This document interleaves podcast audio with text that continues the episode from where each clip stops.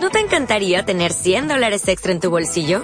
Haz que un experto bilingüe de TurboTax declare tus impuestos para el 31 de marzo y obtén 100 dólares de vuelta al instante. Porque no importa cuáles hayan sido tus logros del año pasado, TurboTax hace que cuenten. Obtén 100 dólares de vuelta y tus impuestos con 100% de precisión. Solo con Intuit TurboTax. Debes declarar para el 31 de marzo. Crédito solo aplicable al costo de la presentación federal con TurboTax Full Service. Oferta sujeta a cambios o cancelación en cualquier momento.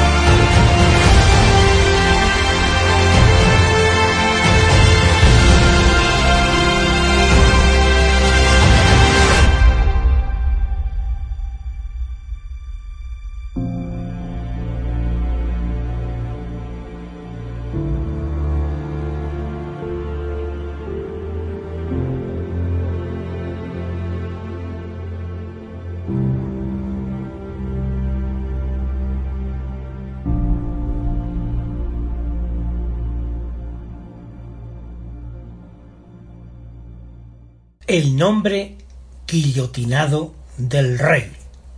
Letrilla.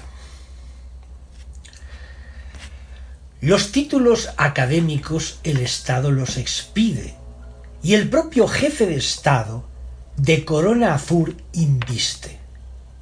Yo creía que Castells era un Trotsky blanco cisne, que no se pone en acción ni con oda de Baquílides que en siestas nunca soñaba guillotinar las cervices de nuestros caros Borbones, de nuestro sin par Felipe, pero se ha vuelto cernícalo envuelto en sus alas tristes.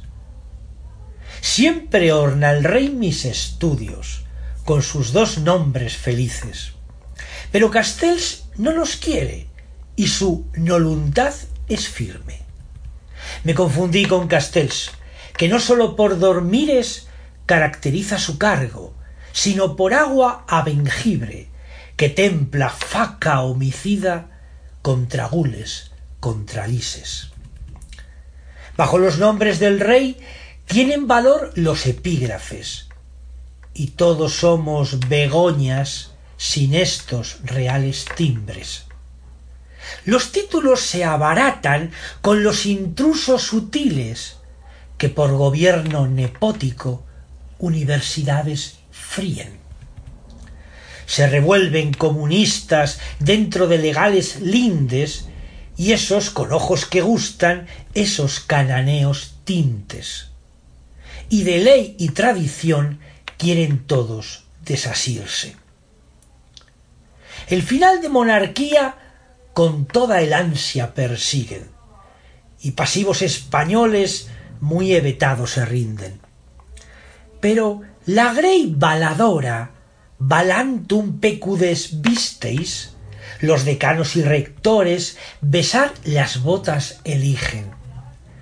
Yo dediqué una letrilla gongorina sin malsines, generosa y positiva, entre rosas y jazmines, sutil como primaveras, entre mayos y entre abriles, al ministro más inmóvil y que recuerdo que dice de los ministros del frente, él es el mejor ministro. Dirige universidades sin dar ningún objetivo. El comunismo trotskista es el menos comunismo. Así mataron a Trotsky en honor del rigorismo. El buen Castells es trotskista, extravagancia del siglo, y deja solo al decano sin decretos directivos. Y espantados los decanos buscan hoces y martillos y grilletes con que atar las órdenes al tobillo. ¿Quién dice que no trabaja? Lo dicen sus enemigos. Si oye el ruego del valido de un ganado agradecido.